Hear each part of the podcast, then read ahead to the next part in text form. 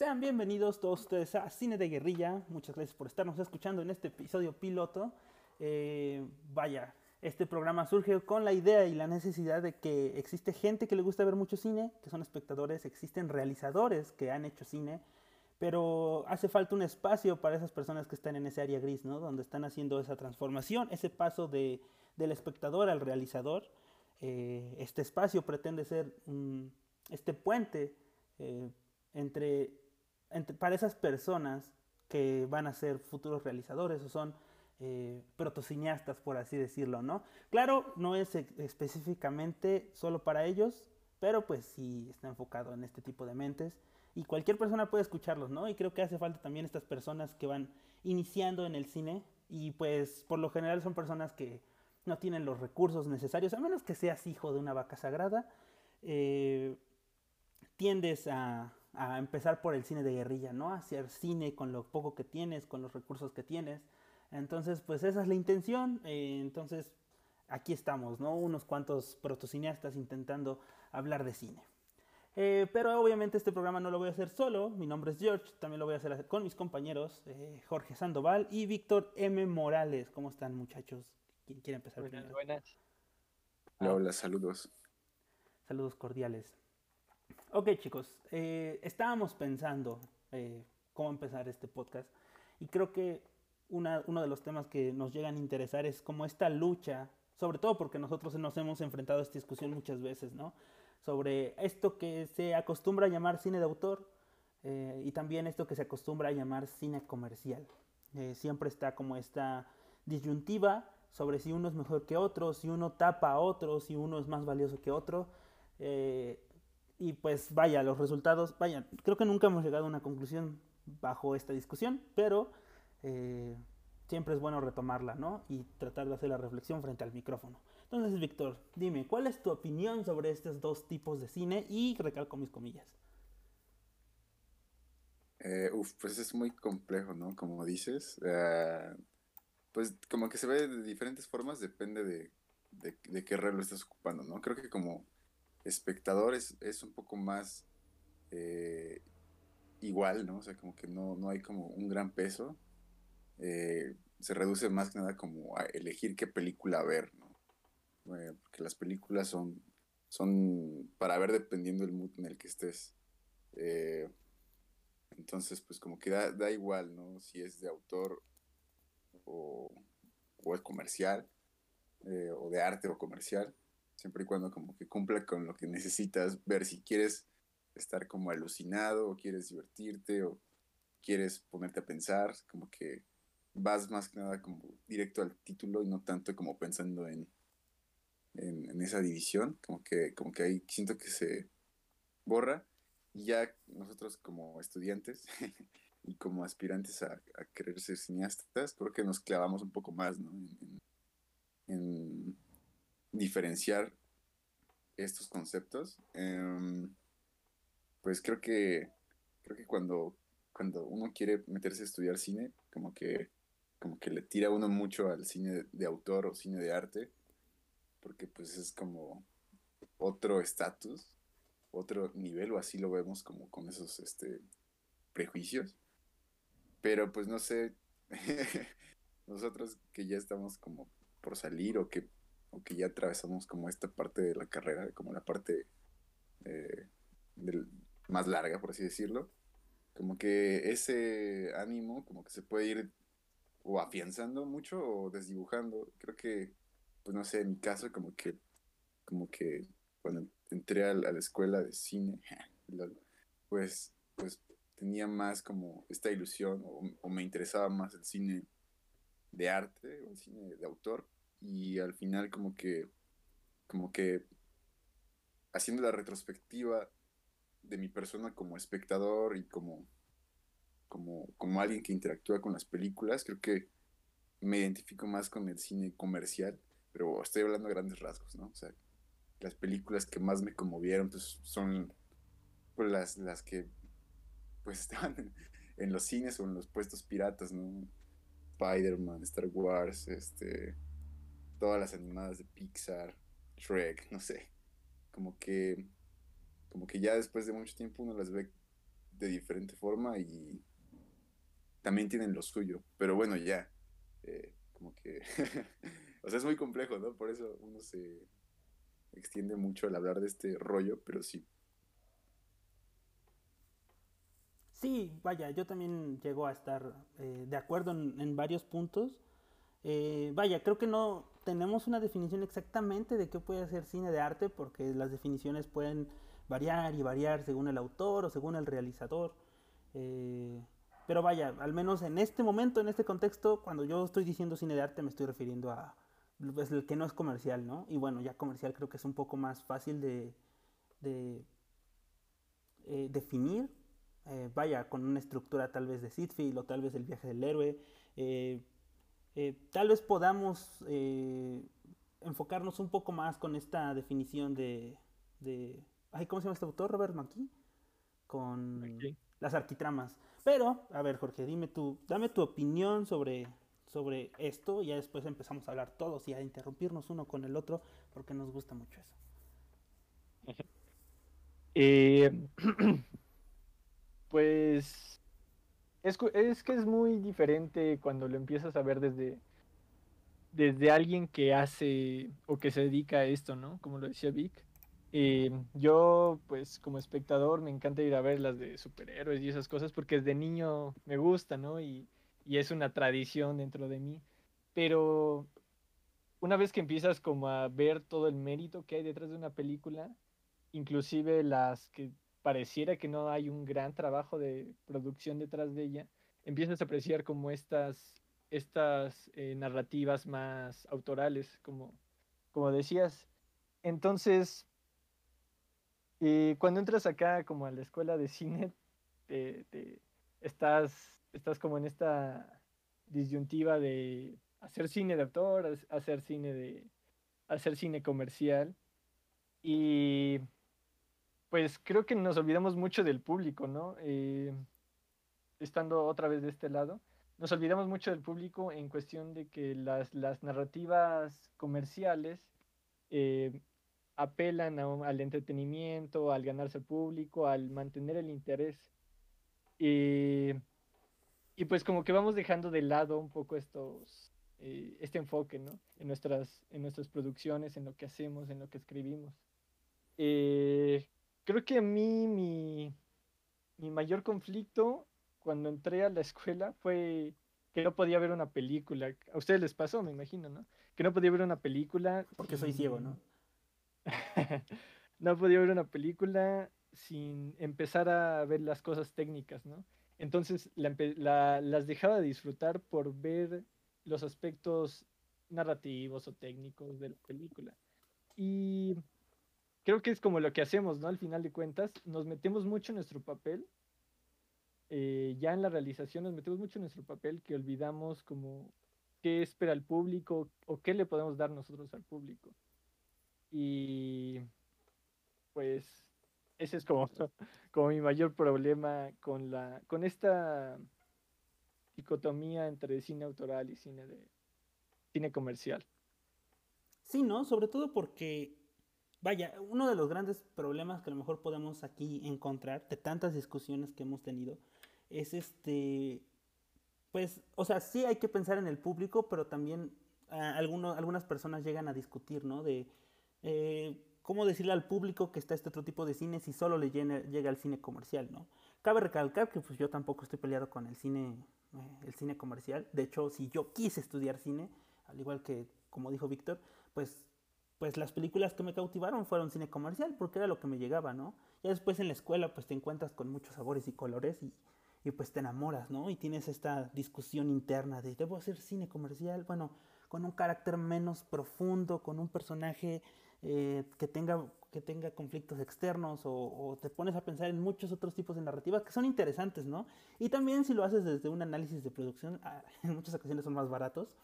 Ah, entonces, pues, pues, pues es difícil, ¿no? Discutir, pero por ejemplo, eh, ¿qué piensan eh, de esto, de, del cine que llega a las grandes masas y el que no llega, ¿no? Debería llegar cine, por así decirlo, hablo otra vez comillas, de arte, a, las, a las grandes masas o solamente el cine comercial como está sucediendo ahorita. Que responde el que quiera. No se preocupen, Pues- ahorita le interrumpo para que sigamos platicando. Pues yo siento que es difícil pedir algo así, ¿no? O sea, de hecho, se pide- el gobierno pide algo así a las exhibidoras, pero pues, eh, ¿cómo le puedes pedir algo que quiera recaudar dinero que exhiba algo que no, no, no va a recaudar dinero?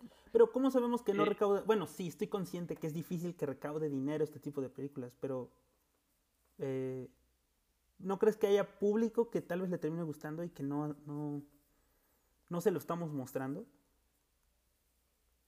Em, sí, totalmente, pero no sé, a veces te pones, escuchas un poco la opinión de la gente, ¿no? Eh, de sus concepciones, vamos a hablar un poco superficiales del cine mexicano y son pues en contra de él, ¿no?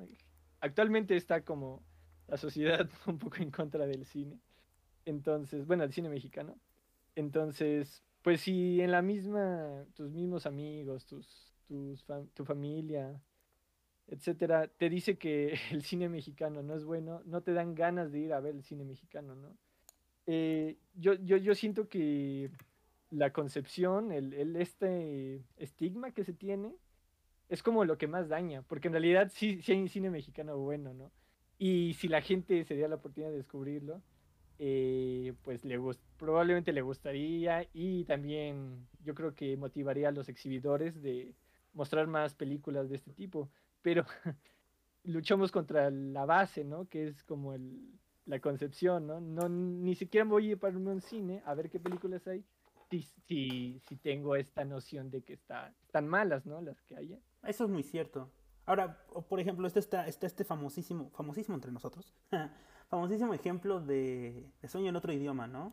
Eh, se estrenó creo que la misma semana que... eh, no fue Endgame, ¿cómo se llama? Infinity War. Se estrenó la misma semana que Infinity War y entonces tenías, que 10 salas de Infinity War y tenías una sala de Sueño en otro idioma. Entonces, eh, bueno, a mi parecer es una gran película mexicana, pero pues será difícil competir con el gigante gringo, ¿no? Y también está como esta concepción de- del cine gringo con el cine mexicano. O sea, creo que la gente no, no tiene esta conciencia completa de que estamos compitiendo con el cine con mayor presupuesto en todo el mundo, ¿no? Y que es hiper difícil, casi imposible poder igualar eh, una producción eh, de esos calibres, ¿no? Porque, vaya, eh, serán nuestros vecinos del norte, eh, pero es difícil poder eh, conseguir algo como lo que ellos hacen, hablando en efectos especiales, ¿verdad? Hablando en ciertas producciones, ciertos valores de producción, necesidades de producción, eh, es ciertamente difícil. Y sobre todo porque el espectador está como, vaya, teniendo el cine gringo te deja la vara muy alta, ¿sabes? Víctor. Oh, creo que perdí. Rayos. Ah, aquí está. Eh, no sé, es muy, muy complicado todo esto. O sea, por ejemplo, eh, de, lo que había mencionado Jorge, como- y bueno, también tú, eh, los dos Jorges, los dos Jorge y George, Ah, sí, sí. sobre esto del espectador realizador y cómo, cómo, cómo nos comunicamos, ¿no? Porque, eh, digamos, podríamos hablar de, este- problema con el cine mexicano, el, cine local, desde una perspectiva como cultural, eh, social, creo que es muy compleja, ¿no? Porque tiene como muchos ejes, pero digamos, si, lo- ahorita lo medio lo platicamos desde el aspecto del arte, eh, o sea, el, el arte es como, como un proceso de comunicación muy complejo eh, entre el autor y, el espectador, ¿no? Y la obra mediante, ¿no? Entonces, hay una desconexión definitivamente, o bueno, creo que hay una desconexión con, eh, con estos, dos, estos dos puntos, ¿no? El, autor y el, espectador. Mm, hay una tendencia de- del tipo de cine que se hace aquí en México, eh, que si bien eh, puede ser de, muy buena calidad y, sea una buena experiencia para para quien lo vea, en realidad no, no se está buscando querer hablar con la gente, ¿no? Eh, se habla, pero no, no va dirigida la, palabra hacia alguien en concreto, ¿no? O sea, se hace cine eh, por una necesidad artística de los realizadores, una necesidad ¿Un de hacer cine. No, no, no exactamente un capricho, sino que, los, los, autores, los realizadores tienen una necesidad eh, natural como artistas de, hacer sus películas y, el Estado provee como, bueno, parcialmente provee la, posibilidad de, que se hagan las películas, pero no, no está como, como este eh, pensamiento hacia el público, ¿no? No está esta, dirección hacia el público, como sí ocurre en el cine del extranjero, que de hecho es más pensar en el espectador y luego en el producto. Eh, ya lo llamé producto. Vaya, desde el punto, desde, desde que lo empezamos a llamar producto, pues ya son dos vertientes totalmente diferentes, ¿no? Sí. Eh, eh, Jorge. Pues yo estoy así completamente de acuerdo con Vic. Siempre he sentido como sus palabras, así literalmente, esta desconexión del el realizador con su público. De hecho, ya habíamos hecho un trabajo acerca de esta. Em, ya que pues el, creador audiovisual, el, director de cine, el, guionista, habla y se expresa, pero no escucha, ¿no? las necesidades em, como de taquilla, vamos a ponerlo así de taquilla en el, en el sentido más burdo, eh, qué cosas sí son de interés para el público, ¿no? ¿Qué cosas sí están eh, generando ingresos en taquilla? Y intentar un punto intermedio contra esta visión autoral que se carga el realizador. O sea, siento que no hay para nada un punto intermedio, ¿no? Es, es un extremo al otro. Y eso hace que creo que aquí es donde repercute lo que tú decías, George, en la exhibición, porque también eh, como que se tiene esta noción de que Ah, si vas a ver cine autoral, pues vete a vete a ver a, la, a la, la cultura, a la siguiente. Exactamente. Entonces, se va creando una segregación como más grande, ¿no? Una, una separación más grande eh, en cuanto a también los espacios de exhibición. Y ya las personas que se quedan en esos espacios de exhibición alternativos a las cadenas eh, monopólicas de México, pues ya no intentan, ya, ya, igual ya no intentan encontrar un punto intermedio, ¿no? Eh, yo, por ejemplo, eh, el cine Tonalá, no sé si lo vi, ustedes. No, yo no. Eh, esta es, es, un pequeño cine que exhibe películas como mexicanas, pero también de otros países, pero como con una perspectiva autoral. Y es un barcito y está, está bonito, tiene su terracita. ¿En Puebla? El punto es de que... ¿Eh? En Puebla. No, en la Ciudad de México. Ah, Pero de hecho es muy, famoso, es muy famoso. Bueno, según yo es muy famoso el cine. Eh, y de ahí, de hecho, de ahí también se han hecho podcasts y reuniones de con diferentes directores. El punto es de que mm, yo estuve apenas, bueno, hace unos meses en la Ciudad de México platicando con unas personas que también están involucradas en el cine y no sabían de este cine, ¿no? Era como, pues está la cineteca, ¿no? Si quiero ir a ver películas autorales, pero, pero no, ni siquiera nosotros mismos sabemos de los mismos espacios alternativos que hay. Entonces, poco a poco, con estas cosas se, hacen separaciones, ¿no? Ya, ya, ya, ya ni siquiera estamos hablando de un público, sino de entre el público hay separaciones. Sí, sí, totalmente. Distintos tipos de. Eh, iba, iba a decir este, consumidores, ¿no? Que esto ya lo hace también. Eh, vaya, este tipo de términos ya separa como la, parte autoral artística con la que es un producto. Eh, pero sí, entiendo completamente lo que dices. Aunque, por ejemplo, me surge esta duda, y no sé qué pienses tú, o qué pienses tú también, Víctor. Pero así como el público tal vez no encuentra, más bien no, el autor no, no piensa a veces en el público, eh, ¿no creen que, por ejemplo, las, la ola de las películas comerciales que surgen del cine mexicano, tampoco, no creen que están pensando demasiado en el público? Vaya, eh, vivimos una época donde el cine mexicano comercial está testarrado de comedias románticas, eh, principalmente protagonizadas por Martí Gareda y por Omar Chaparro, ¿no?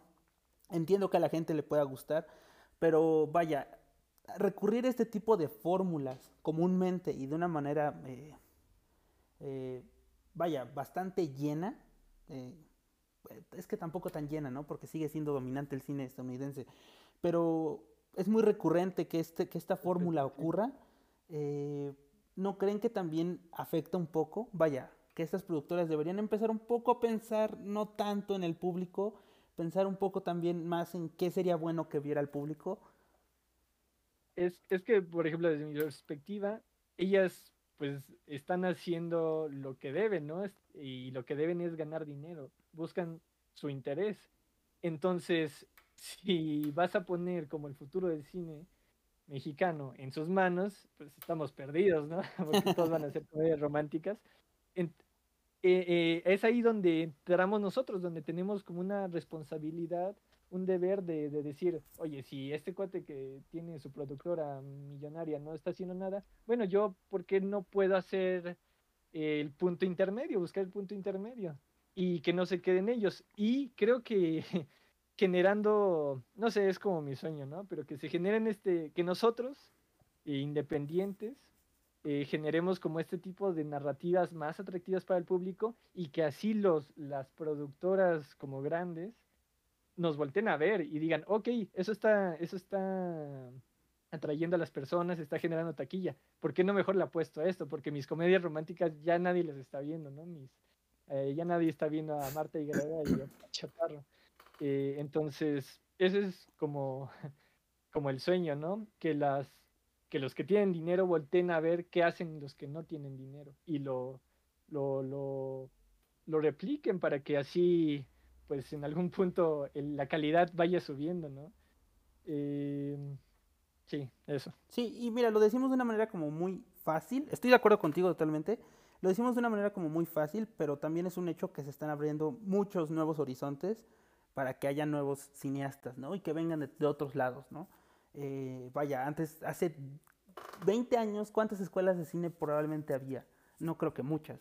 Y que el hecho de que salgan escuelas de cine públicas, el hecho de que el CONALEP haga un trato para que reciba carreras técnicas cinematográficas implica que pueda, pueda haber un crecimiento eh, en la industria, ¿no? Y puedan salir historias e ideas de mucha gente y no solamente de, vaya, no voy a generalizar, pero en muchas ocasiones eh, gente de la élite, gente de clase alta, que quieren contar las historias que otros no pueden contar. Otra vez abro comillas y la cierro.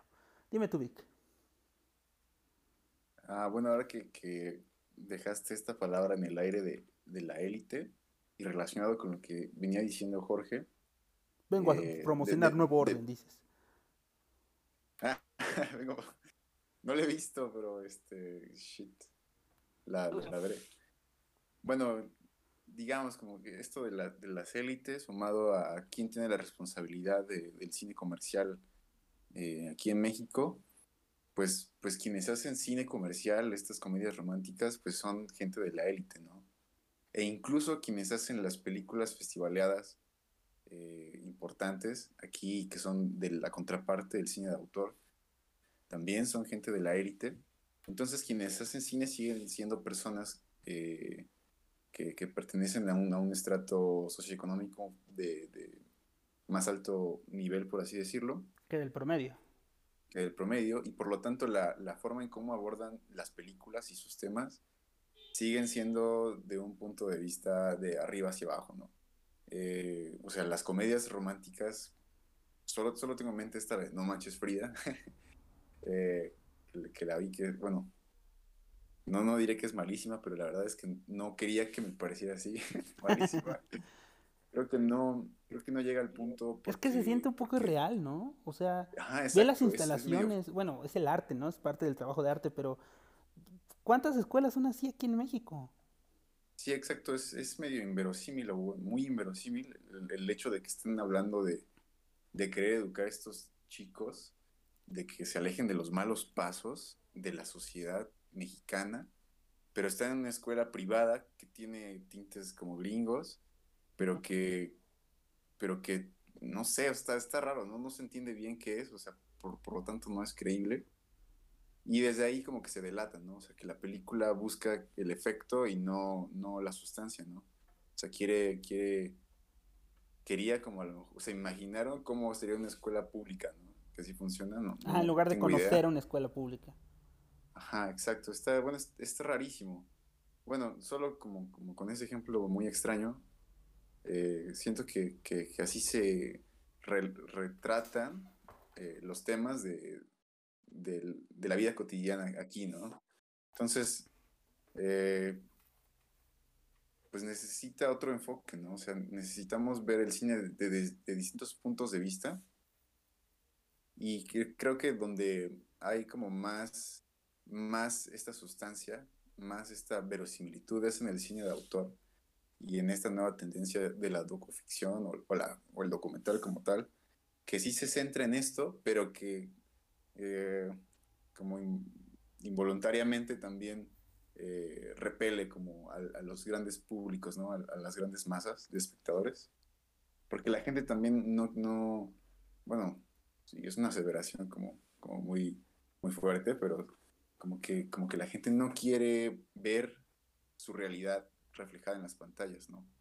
Quiere ver otra cosa para despegarse de, de- la realidad cotidiana que es bastante pues, opresiva, ¿no? Que es bastante estresante y- y mil cosas negativas más. Entonces, eh, también tiene que ver como con, los temas que se abordan en las películas y desde dónde se están viendo, ¿no? Y como dice Jorge, es- este cine intermedio, pues no, o sea, ta- tal vez sí ha existido, pero no en, no en su máximo esplendor, ¿no? O sea, las películas más comerciales mexicanas las hicieron nuevamente estas personas de, de las élites, ¿no? Y hasta la fecha no no ha cambiado mucho como la balanza. Sí, totalmente. Ahora, por ejemplo, eh, a mí me encanta este diálogo de güeros cuando están, cuando van a una fiesta, Güeros, la película de Alonso Ruiz Palacios, cuando van a una fiesta y están haciendo una presentación de una película, ¿no? Y vaya, eh, en la película ya no sale esta parte, pero todavía en el guion se escucha al autor, ¿no? Diciendo su visión de la película y su pinche madre. Y, y bueno, eh, el personaje de Sombra, interpretado por el mismísimo y morenísimo eh, Tenoch Huerta, eh, pues llega a decir, ¿no? Que le molesta mucho que vengan estos extranjeros a decir que son los mexicanos con el dinero público. Eh, y vaya, este, este mensaje queda muy bien dentro de la película, pero también es obviamente un mensaje y una crítica a, a mucho cine que se ha hecho, ¿no? Vaya, me gusta y creo que el cine de Buñuel es bonito, me agrada, tiene, tiene muchos elementos interesantes, pero también los mensajes que me da, eh, al menos en Viridiana o en Los Olvidados, no me agradan, ¿no? Vaya, viene un sujeto español que seguramente con un color de piel que le ha permitido ciertos privilegios, eh, a decir que la clase baja mexicana es una cosa horrible, pues no se me hace tan chido, ¿no?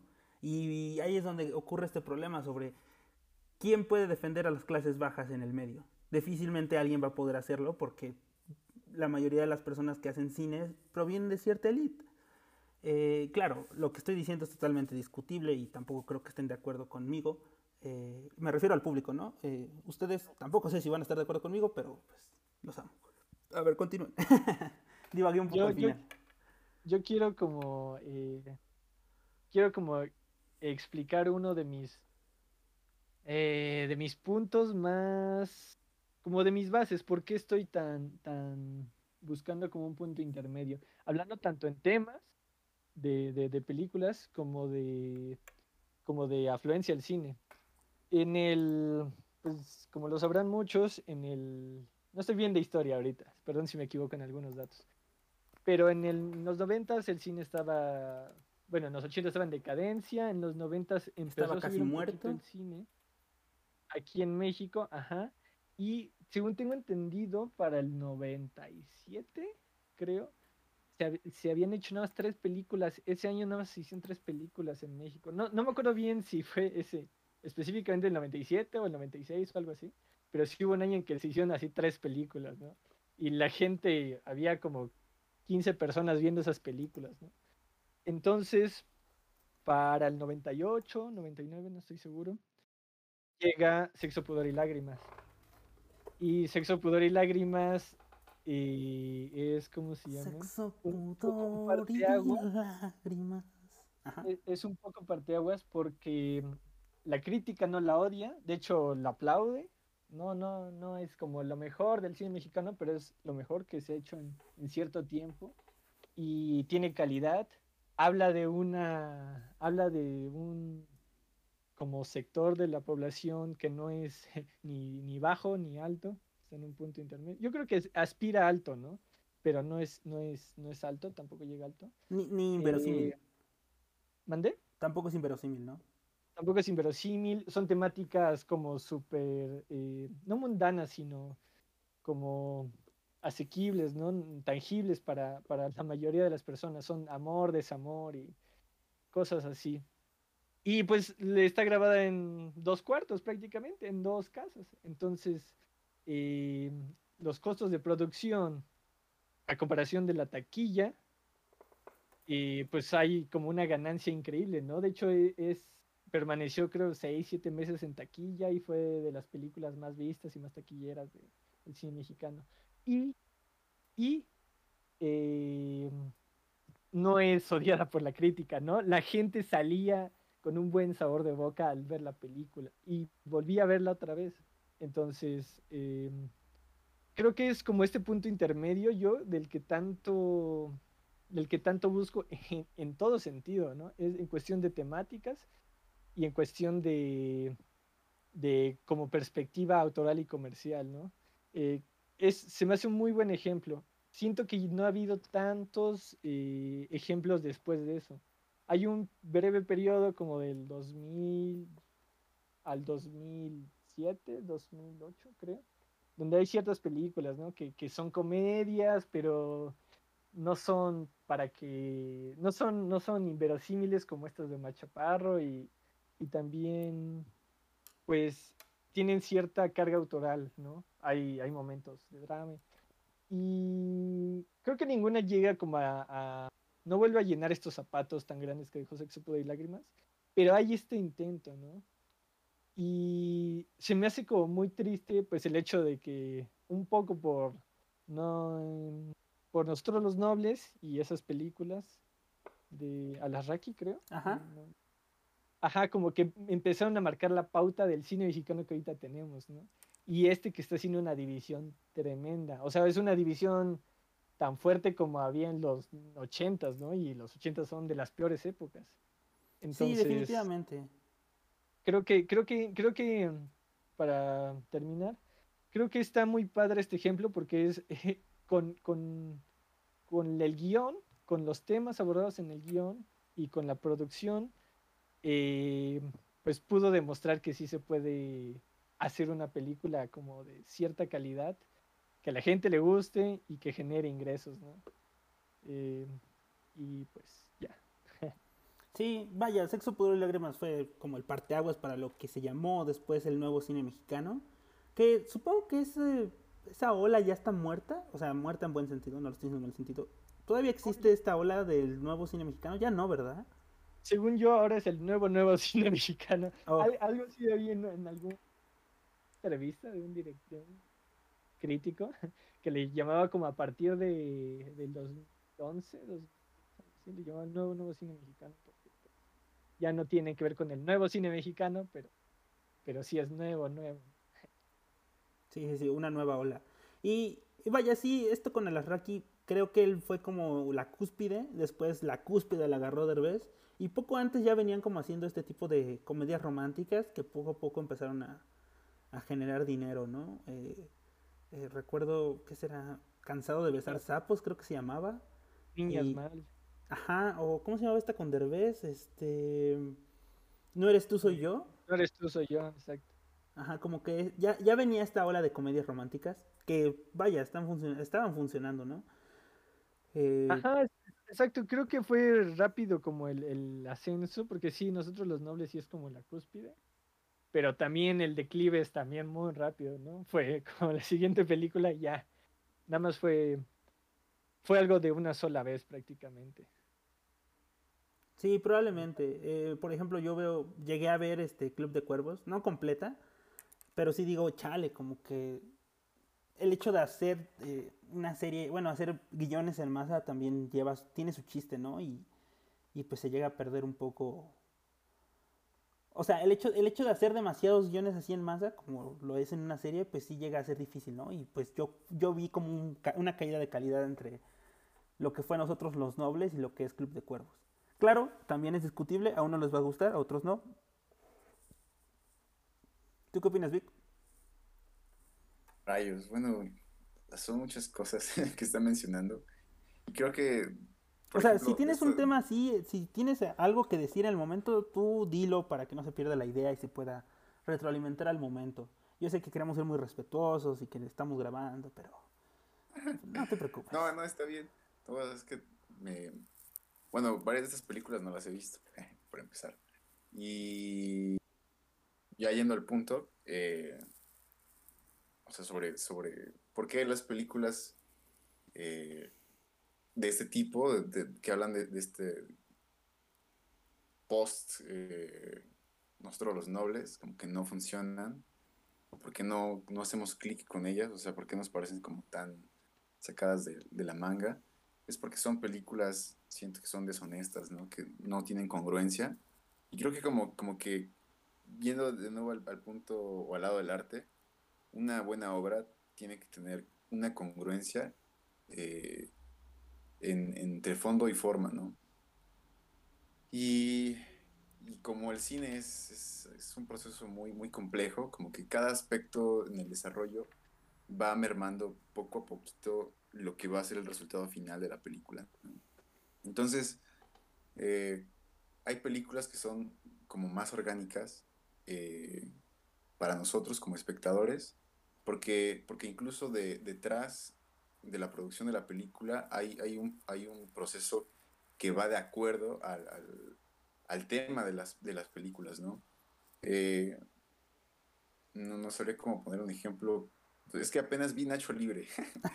tenía, ganas de ver Nacho Libre y, bueno, curiosamente en los memes luego aparece como Nacho Libre es la mejor película mexicana, pero no es mexicana.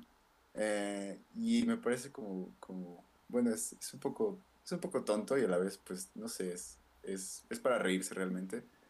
Porque es una película que me parece como bastante honesta en, el, en el sentido de que no, no intenta ser un homenaje a la lucha libre, no intenta retratar eh, la forma en que vivimos aquí en México, eh, no intenta hacer una película que roza lo absurdo para convertirse en, una, joya eh, de culto.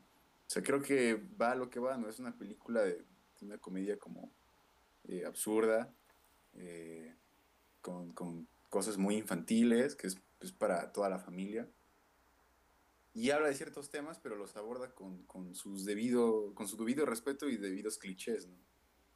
Eh, creo que la película es honesta desde, desde el comienzo en que se escribe el, el, el, guion y la forma en cómo se hace. O sea, vienen aquí, filman con gente de aquí, con, con extras, con actores mexicanos, le dan trabajo a personas de aquí, de México, y y la película funciona, ¿no? En, taquilla se vende. Creo que, es, un, es, un, ejemplo a lo mejor como, a lo mejor no tan acorde a lo que estamos como platicando, porque al final de cuentas es una película del extranjero, pero que incluso hace un poco más de labor dentro de la industria del cine que, que las mismas películas que se producen aquí, ¿no? O sea, las películas de estas que estamos hablando de comedias románticas, si bien ocupan talento mexicano, por así decirlo, eh, pero es, es, el talento mexicano que está en las altas esferas, ¿no? Creo que Nacho Libre, por ejemplo, eh, sí se da la labor de buscar un casting eh, en, la ciudad donde van a, filmar y, e incluyen a la gente, ¿no? O sea, tiene que haber como, como que una congruencia entre la película, cómo se hace y qué va a ser, ¿no? Y, muchas veces como que esos conceptos no van alineados en los proyectos que, hay por aquí. O sea, definitivamente en las películas como esta de No Manches Frida, no hay un, no hay un, una intención honesta con el guion. Eh, no hay una intención honesta tampoco con, con la producción y mucho menos con la exhibición y por lo tanto no hay una conexión real con el espectador. creo que quien la vio, pues la vio por, porque pagó el boleto o porque compró el DVD pirata y la chutó, ¿no? Pero no porque haya sentido como empatía por un, sentimiento real, ¿no? Eh, con, la obra. Y, y lo uno también con esto que, que menciona sobre el, cine intermedio y con esta parte de, de quiénes hacen el cine, ¿no? O sea, igual a, a Lasraki, eh, pues es una persona de clase alta y, y, creo que la película de, los, nosotros los nombres funciona porque no se despega de su punto de vista como clase alta, o sea, la historia aborda este, este, esta desaventura de, de, volverse pobre por un, un instante pero desde el punto de vista de, de alguien de, de, clase alta, ¿no? O sea, no, no es deshonesto, ¿no? En, esa visión. Em, por eso funciona, pero, pero hay otras películas que siento que no, mm, en, el, en el mundo del, del, cine comercial, como que no, no hay un, no existe esta congruencia que menciono. Y solo como, como último punto, eh, con esto de que, o sea, hay cada vez más escuelas como, como lo están mencionando. O sea, antes no, no había muchas posibilidades para hacer cine. Ahora que hay tantas y que vamos a ver tantos cineastas, protocineastas, eh, estudiantes de cine en, en, el mundo, pues, pues a lo mejor ya no tenemos que estar obligados a abordar ciertos temas que no nos corresponden como autores. Eh, bueno, eso está, es, está a debatirse, ¿no? Pero digamos que incluso este Guillermo del Toro lo dijo en, alguna entrevista que le hacían, eh, no me acuerdo de qué película, no sé si de Crimson Peak o de Forma del Agua, pero le, preguntaban por qué no hacía una película sobre México, sobre los narcos, sobre esto, y pues dice este men, pues es que yo no, no pertenezco a ese mundo, ¿no? O no, no pertenezco a, a estos temas que la gente que está involucrada con estos universos haga las películas sobre estos temas y va a ser más natural, ¿no? De alguna manera. Él, pues es el, como se dice a sí mismo, es un gordo que le gustan los monstruos y va a hacer películas de monstruos, ¿no? Entonces, como que, como que el que haya cada vez más cineastas, como que va haciéndose cada vez más particular la forma en cómo se hace el cine. A diferencia de, antes, que, que, los directores tenían que, los realizadores y directores y directoras, vamos a, a, a decirlo correctamente, eh, Tienes toda la razón. No, no, se, no se limitaban a un único punto de, punto de vista porque tenían que satisfacer un amplio abanico de, posibilidades cinematográficas, ¿no? Películas de todo tipo, porque es lo que exigía el mercado, ¿no? Ahora hay muchas personas como para que exploremos esos otros puntos de vista, otros temas, otro, otro tipo de películas. Y ya. Sí, vaya, totalmente, ¿no? Y bueno, quiero también recalcar algo. El hecho de que ahorita pongamos como ejemplo, no manches Frida, eh, no quiere decir que no quiere decir que estamos en contra del género, no quiere decir que estamos en contra de este tipo de películas. Solo recalcamos como ciertas incongruencias, ¿no? Porque al fin y al cabo, pues, hasta cierto punto, este, género, la comedia, la comedia romántica, eh, también nos ha gustado, ¿no? Eh, simplemente notamos, vemos que hay vaya, están abarcando demasiado, demasiado eh, el, poco abanico, bueno, entre comillas también poco abanico, porque sí se hace mucho cine mexicano, nada más que a veces no tiene las suficientes ventanas de exhibición. Pero las ventanas más eh, visibles tienden a ser eh, aprovechadas, vistas por estos por estas películas, por estos géneros, pero no tenemos nada en contra de ellos. Tienes razón respecto a esa parte de la identidad. Y me pongo a pensar que si hubieran hecho No Manches Frida, tal vez en, Si lo hubieran hecho en Estados Unidos, te la compro mucho más, ¿sabes? Creo que, hubiera, creo que es un guion que se pensó o se ideó como en una visión estadounidense que se quiso adaptar a un público mexicano. Que creo que hasta cierto mm, punto. Es una película, es un remake. El guion es un remake, ¿no? Sí, tengo entendido que es un remake. Pero bueno, si vas a hacer un remake, eh, ¿por qué, hacerlo muy estadounidense? Yo creo que si, si, hubieran hecho este remake para el público estadounidense o, ambientarlo en Estados Unidos hubiera funcionado un poco mejor. Porque la verdad, eh, vaya, creo que por, por estas sensaciones como de aspiracionismo a estudiar en una escuela con unas instalaciones similares o cosas así, puede funcionar o puede agradar a cierto público, pero es cierto que como que no conecta, ¿sabes? Porque sabes que... Ajá, continúa Jorge. Yo, creo que eso creen los ejecutivos. o sea, los, no sé, no sé qué, qué nivel de ejecutivo estoy hablando, pero me da la impresión de que alguien en una silla dijo, no, sí, eh, la gente, ah, va a haber niñas fresa que quieran estudiar en una escuela privada y se van a identificar con estos rollos. Así como que algo que nada que ver, no, no, no tiene ningún acercamiento, otra vez, no tiene ningún acercamiento con el público. Y es solo como una concepción. Especulación. Ajá, es una concepción como sacada de, de sus, no sé, de sus raras creencias, pero no tiene nada que ver con la realidad al público al que se lo va a mostrar. Sí, definitivamente. Oye, Víctor, también, antes, bueno, ¿qué habías dicho después de... ¿qué, ¿Puedes recordarme una de las cosas que hablaste antes de, de lo de las escuelas de cine? Vic. Ya lo olvidé. Pues la congruencia entre eh, fondo y forma. Solo quería agregar algo sobre lo que dijo ahorita Jorge. Ah, ok, agrégalo, agrégalo, con confianza. Este... Vamos a pelear. No, no, no, agregar, no, no, este, contraponer. Eh, Pero eres pues, un este, Este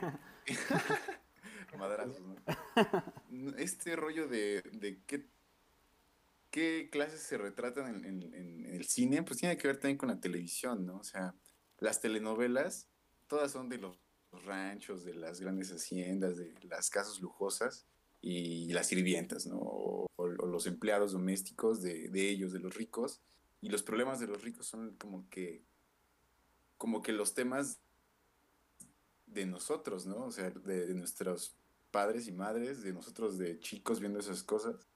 Ah, no sé, o sea, como que uno se identifica con eso, pero de una forma muy forzada, ¿no? Y te pegan las novelas, pero pues uno ni al caso que vaya a sufrir tanto por, por tener cinco casas y, tantos coches, ¿no? Y, y, tantos este, amoríos. Ajá, es más como este aspiracionismo, ¿no? Porque por lo general siempre es como la sirvienta o tal vez la chica pobre que conoce al patrón y se enamoran, se casan o son novios, ¿sabes? Como este, este cliché de la telenovela. Sí.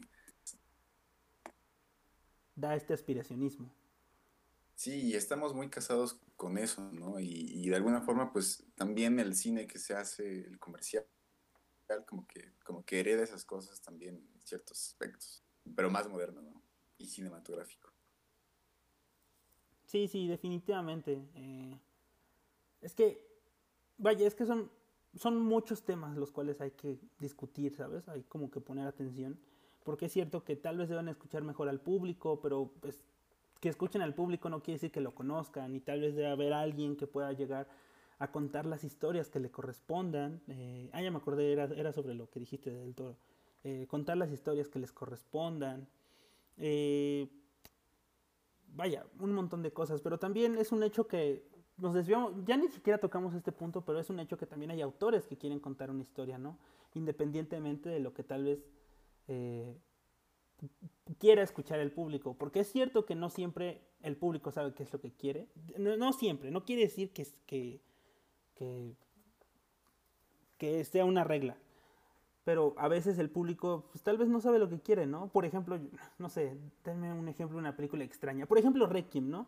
Yo no sabía que quería escuchar, ver una película eh, pues un poco densa respecto como al consumo de las drogas, pero la verdad es una gran película, ¿no?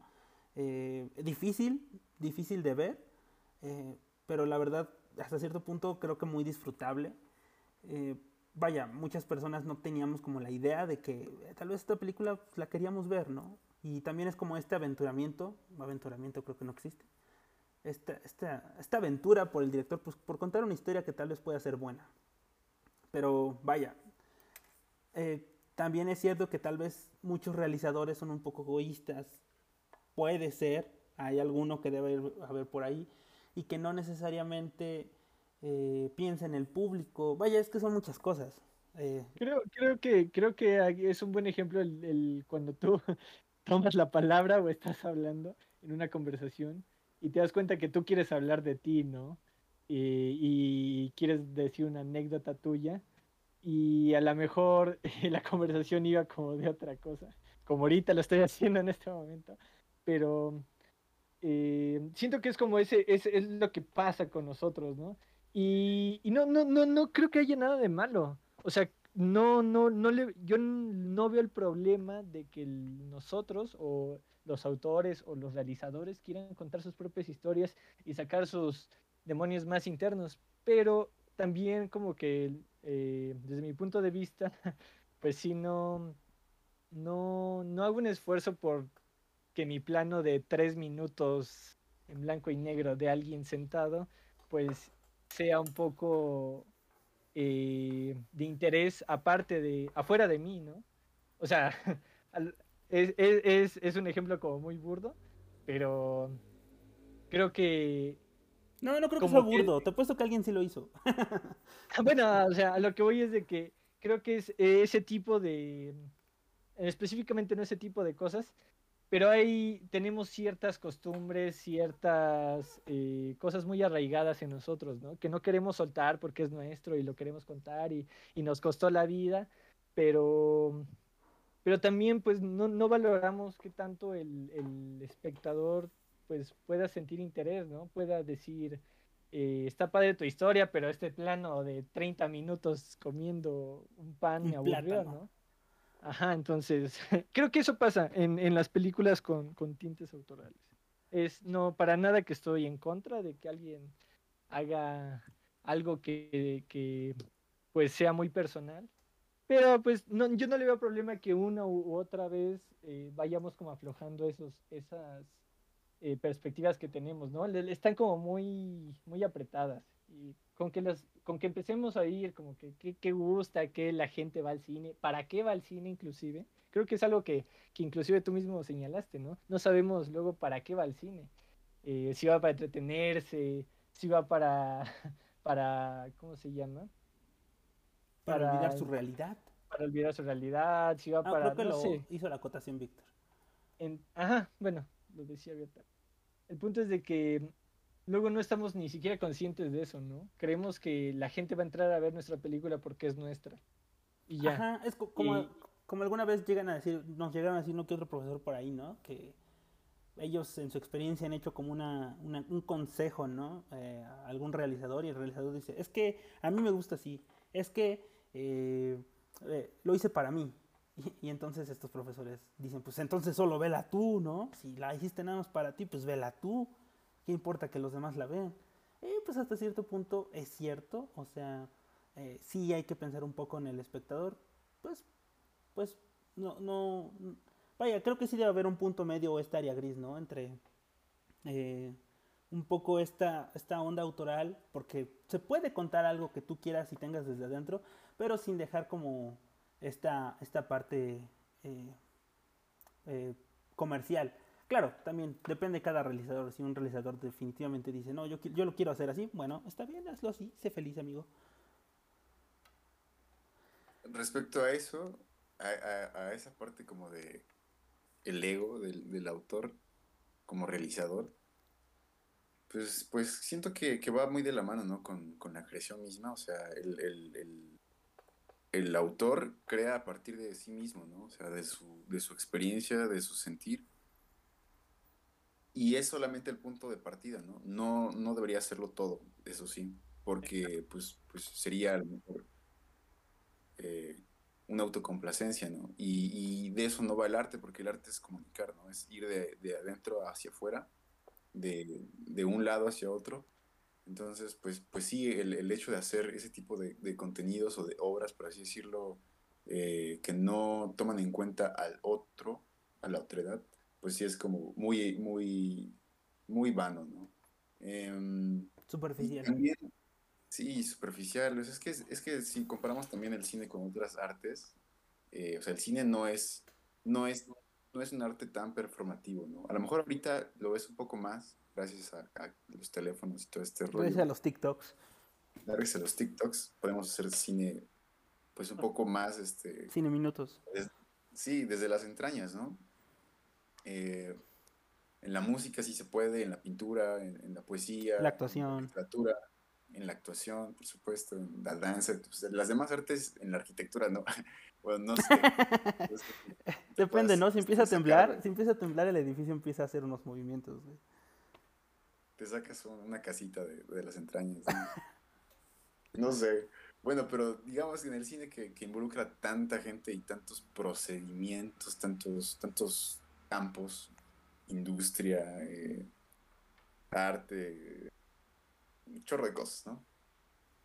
Entonces, como, como es tan complejo el proceso, como el solo hecho de pensar en hacer una película, o sea, una película de un largometraje, no es, o sea, no es cualquier cosa que uno como que pueda tomar a la ligera de, pues voy a contar esto y lo voy a hacer, ¿no? Porque, pues para empezar necesitas, necesitas hacerlo, ¿no? Y, eso requiere el trabajo de muchas personas y eso es dinero y eso es eh, tiempo. Entonces, eh, entender que el cine no es, no es un arte que, pueda hacerse así nada más eh, porque se te ocurra de un día a otro, sino que requiere un, procedimiento muy complejo y de hecho el cine nace, nace a partir de la, de la industria, ¿no? A principios del, del siglo XX bueno, finales del 19 y principios del 20, o sea, en, pleno apogeo de, la industrialización, el cine es capitalista desde nacimiento, ¿no? Necesita recursos para hacerse. Entonces, no se puede tomar como tan a la ligera el, hacerlo, ¿no? Eh, inclusive el, esquema de producción de más bajo presupuesto requiere muchas cosas. Entonces, ¿cuál era mi punto de eso? el cine es un arte colaborativo. Sí, es que es colaborativo, ¿no? Y, no, no lo podemos como... O sea, si lo vamos a hacer, tiene que tener un objetivo como muy, muy definido y eso ya viene incluido con... Ahí debería venir incluido el espectador, ¿no? ¿Quién lo va a ver? ¿Va a retribuir o no. Si no retribuye, pues ya no va a haber una segunda película, ¿no? Definitivamente. Porque te gastaste todo tu dinero en hacer la primera. Ah, ¿De dónde va a salir lo demás? Todo el dinero en el plano del plátano, ¿no? Ah, sí, ah, no, sé. Ahora, eh, perdón, ¿no te interrumpo, Vic? No, adelante. Eh, bueno, no sé, también siento que lo que estamos hablando obviamente se aplica a nuestro muy específico contexto, ¿no? Porque, claro, creo que a Hollywood puedes aplicar esto, ¿no? Pero nuestra situación de escasez económica y presupuestos y todo esto que hay destinado para el cine, eh, pues no podemos, no, no podemos darnos el lujo de, no pensar en, en la retribución económica, ¿no? Inclusive en nuestras obras más autorales y, y, es, y es este, un día le estaba diciendo a, a un amigo de la carrera, eh, que pues estaría muy bonito que todos hiciéramos nuestras películas así contemplativas en blanco y negro de tres horas silentes. Pero para eso, en México al menos, se necesita tener una industria que pague esas películas. ¿Y cómo, ¿Y cómo se va a tener una industria si no hay gente que vaya a ver películas actualmente, no? Entonces, ¿y cómo no hay, y por qué no hay, no hay gente que vaya a ver películas actualmente? Porque las que hay están feas. Y así, ¿no? Es una cadenita que, que, que, que sigue y sigue. Pero pues eh, es, es, también cuestión de ver como el contexto en el que nos encontramos y cómo el pensar de esta forma contribuye a que la propia visión autoral, la perspectiva autoral, también en un futuro eh, sea más prominente, ¿no? Que en un futuro todos nosotros estemos haciendo nuestras películas contemplativas, silentes y que sean exhibidas. Eh, creo que creo que es como que lo más bueno es, es, muy importante señalar esto no que es el esto se de, este como pensamiento al menos el mío se debe al contexto en el que nos desarrollamos y que nos vamos a desarrollar en un futuro Sí, totalmente. Deben ser puntos de vista que se tienen que tomar en cuenta. Claro, hay, hay personas que pueden estar de desacuerdo, puede que tengan otros puntos de vista, pero eh, vaya, no por eso lo que acabamos de comentar sea menos válido, ¿no?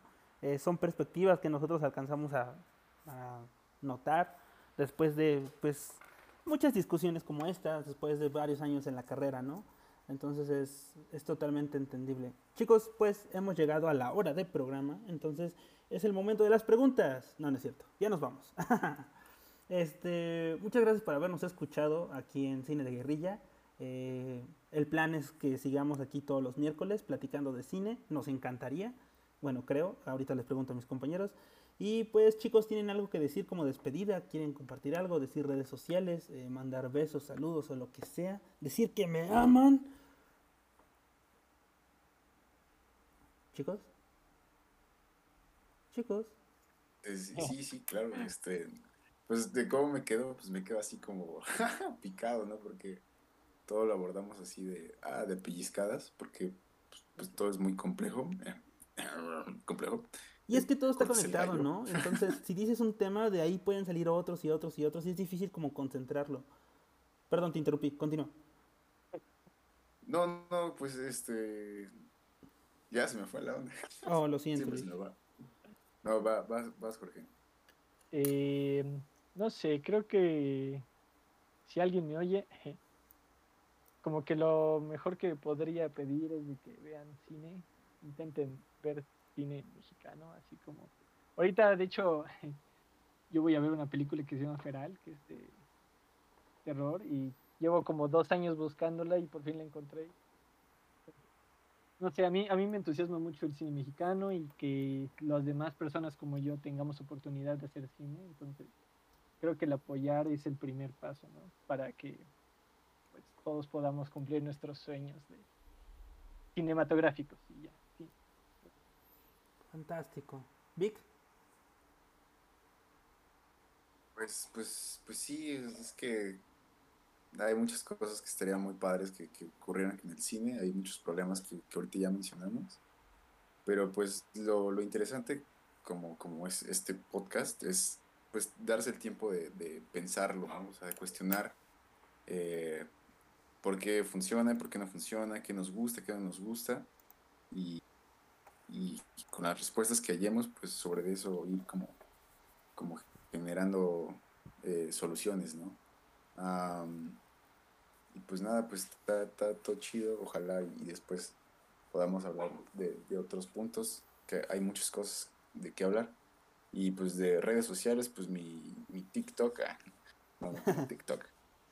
No, pues nada, pues, pues, nos podemos buscar en YouTube, ahí están nuestros, nuestros cortitos y todo eso. Mi cuenta de Xvideos es la misma que acá. sí, de guerrilla Xvideos. pues Ale, muchas gracias amigos, eh, muchas gracias a todos nuestros escuchas por estar aquí, eh, por aguantarnos una semana más y esperemos una semana más, eh. bueno, la primera semana y esperamos nos puedan acompañar en las próximas. hasta luego, cuídense, bye.